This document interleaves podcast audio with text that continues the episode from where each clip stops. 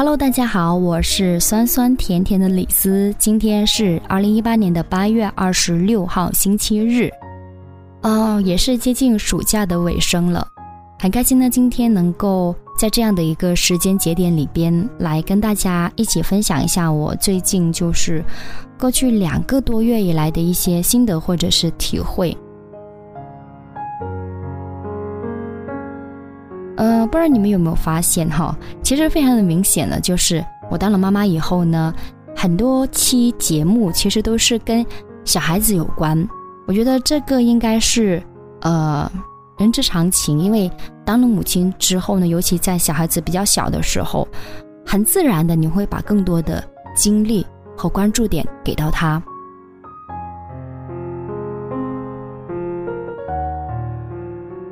然后今天想跟大家分享的是，我觉得就是整个暑假以来，我觉得印象非常深刻的一件事情，那就是我们家的 Eleven 呢，终于是克服了分离焦虑。对我觉得这时候应该给他一点掌声，虽然他是用了用了一个月的时间。那事情的来龙去脉是怎么样子的呢？一年前，也就是去年暑假快结束的时候呢，啊，那时候 Eleven 八个多月。然后我的婆婆还没有退休，可是我们又非常的舍不得把她送回老家养。那我真的是要在这里特别的感谢一下先生的堂妹月姑娘，对，因为在紧急关头的时候呢，是她挺身而出，然后从老家过来，专门的帮我们照顾 Eleven，真的是非常的感谢她，因为这十一个月以来呢，她把 Eleven 照顾得非常好，然后也是为了照顾她呢。我们之前还专门是学习了一些育儿知识，然后也拿到了一个初级的育儿师证，所以其实是持证上岗，非常用心的一位姑娘。然后呢，一直到今年七月份的时候呢，奶奶放暑假了，所以才过来接班。那在这过去的一年呢，虽然我也是休完产假之后就回到工作岗位，可是从来没有因为分离焦虑这个问题困扰过。但是就在今年七月份的时候呢，因为奶奶上来，然后姑姑的离开，虽然 Eleven 呢，我觉得他是一个适应能力非常强的一个宝宝，可是他还是出现了分离焦虑。基本上在上个月呢，每一天都过得非常的痛苦，不单是他，我们所有人都过得非常的不安，因为每天早上他没有办法很愉快的送我出门，然后每一次看到我一拿起包，他就会开始哇哇大哭。所以有时候为了不让他每一天都经历这样一种，呃生离死别的一个大哭，那我婆婆就建议我说，要不你早上早一点出门，在他还没醒的时候，那即使他早上起来没看到你，其实也不会哭的那么厉害，或者说很快呢就能够就是呃去玩了。所以呢，如果遇到，呃他还没起来的时候呢，那我就是悄悄的去上班。不会影响到他，可是如果遇到他先起床，我还没有出门的话呢，那有时候就会把他抱到阳台那边去看车，然后我悄悄走，因为我们家阳台呢其实是正对着一条大马路，然后每天很多车经过，呃，如果遇到红绿灯的时候呢，确实可以看到很长很长的车龙，而且 Eleven 非常的喜欢车，确实是可以吸引到他的注意力，可是呢，大概是源自一个。母亲本能的反应，也是因为我之前呢有一直关注到一些育儿方面的知识。关于分离焦虑这一块呢，其实很多人是不建议偷偷走掉，所以我其实心里不太能够接受，呃，就是家里人的这样的一个做法。呃，我要去上班，然后偷偷把他抱去阳台，然后他一转身发现妈妈不在的时候，真的是哭得非常的厉害。而且我心里会非常的难受，所以每一天我走之后，我都会问他们，他现在有没有哭，有没有停下来？而每一次都是还在哭，而且有时候会哭几分钟，或者是十来分钟这样子，所以我心里边其实会一直的非常的不安。而且我觉得这样突然间的消失会让他非常的害怕，会非常的没有安全感。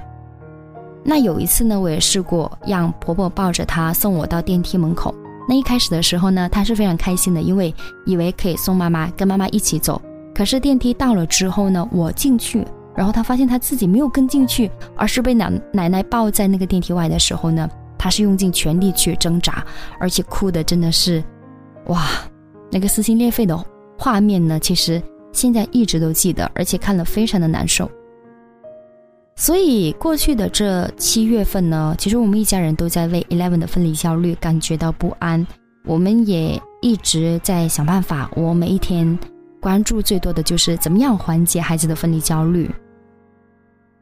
嗯，我也知道他之所以会出现这样的一个情况，是因为我们换了照顾者的原因，再加上。呃，七月份的时候呢，我工作日上班，然后周末基本一天半的时间都在练车，所以其实陪他的时间是非常少的。那其实他的分离焦虑，其实我们更加能够理解跟体会。我们有一个邻居呢，有个小朋友叫浩浩，他比 Eleven 呢其实是小两个星期，然后他妈妈也是基本上休完假回去上班以后呢，呃。一直是奶奶在带，对，一直是奶奶在带，没有换过照顾者，而且呢，是从六月份，从他六个月开始呢，他其实每一天都在做的一件事情就是，奶奶抱着他，然后跟妈妈一块出门，他们每天坚持送妈妈去坐车。所以，当我儿子现在他正在很痛苦的经历这段分离焦虑的时候呢，浩浩其实已经有一年多的经验了，所以基本上。我们家这种很分离的时候很惨烈的场面呢，在浩浩家是不会出现的。那偶尔有几次我看见他也在哭，但是很快呢，妈奶奶很有经验，然后呢抱抱他去看别的东西，然后转移到他的注意力之后，也就没有事情了。所以我后来尝试说，要不早上我晚一点走。那他醒来之后呢，发现我还躺在他身边的时候呢，他是冲着我，嗯，咯咯笑的，而且自己很开心的在那边，呃，自言自语。然后我抱他起床，我们一起，呃，就是，呃，洗脸，然后吃早饭之后呢，再换衣服穿鞋子，最后我们是一起下楼，然后呢，奶奶带着他，然后送我到，呃，公交车站，然后看到车来以后呢，我才把他交回给奶奶。一开始他也哭啊，因为看见妈妈要上车了，然后自己没办法上车，他也哇哇大哭。其实一开始我心里，哦，虽然说也会难受，可是呢，比起之前悄悄走掉会好受很多。至少我没有再偷偷的走掉，然后呢，我尽量会让他明白说车来了，然后妈妈要去上班了，没办法带你。对，车来了就必须要走，可是妈妈爱你。然后呢，晚上。的时候，你再跟奶奶一起过来接妈妈，然后是这么跟她说的。于是那一段时间呢，每一天下午大概四五点的时候，我就会接到我婆婆的微信，然后问我下班没有。她说 Eleven 要出来接我了，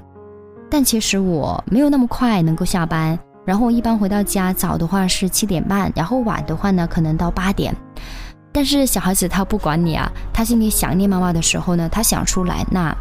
奶奶还是会带他下来，只不过。他们在公交车站，然后看了一辆车又一辆车，然后下来一波人又一波人，可是依旧看不见妈妈的时候呢，其实心里还是会蛮失落的。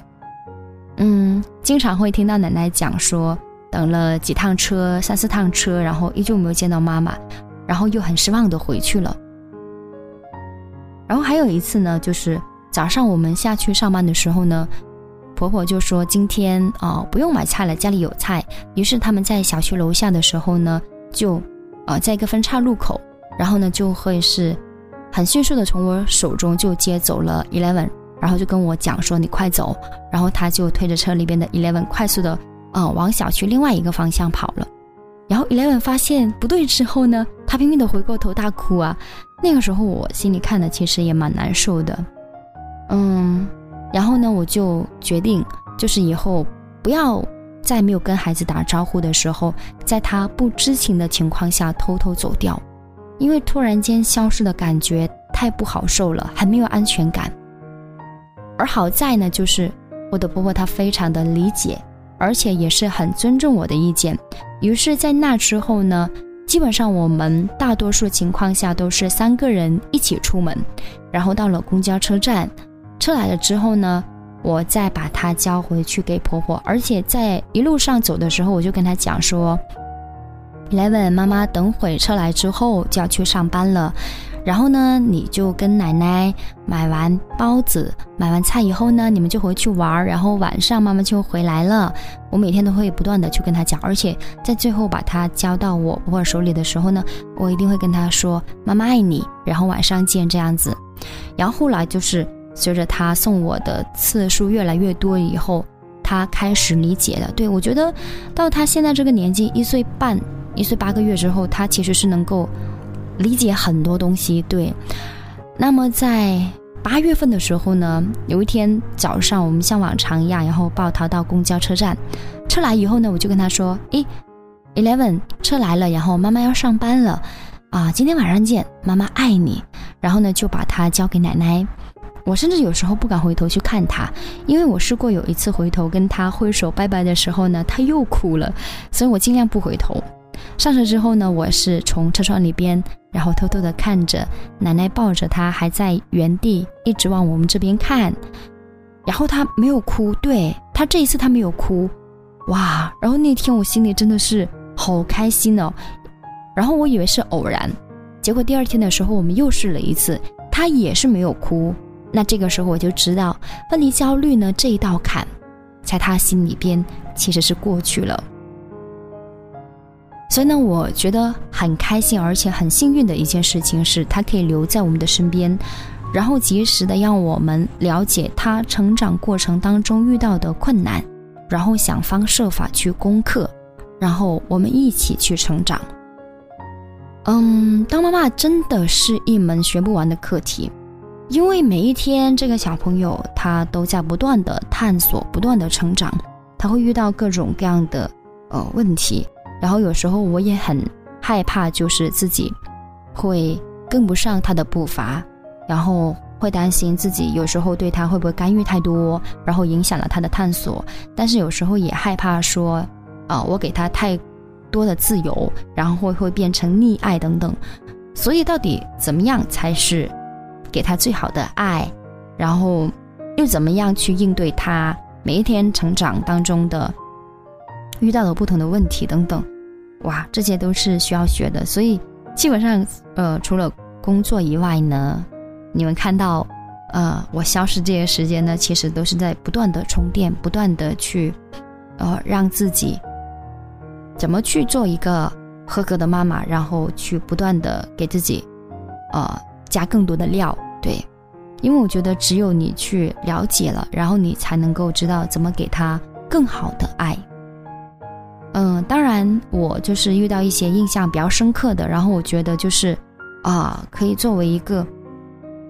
呃经验呢，或者说作为一个例子，可以在节目当中跟大家去分享的话呢，我还是会把它写下来，然后。就是用我自己喜欢的方式把它录下来，然后就是分享给你们。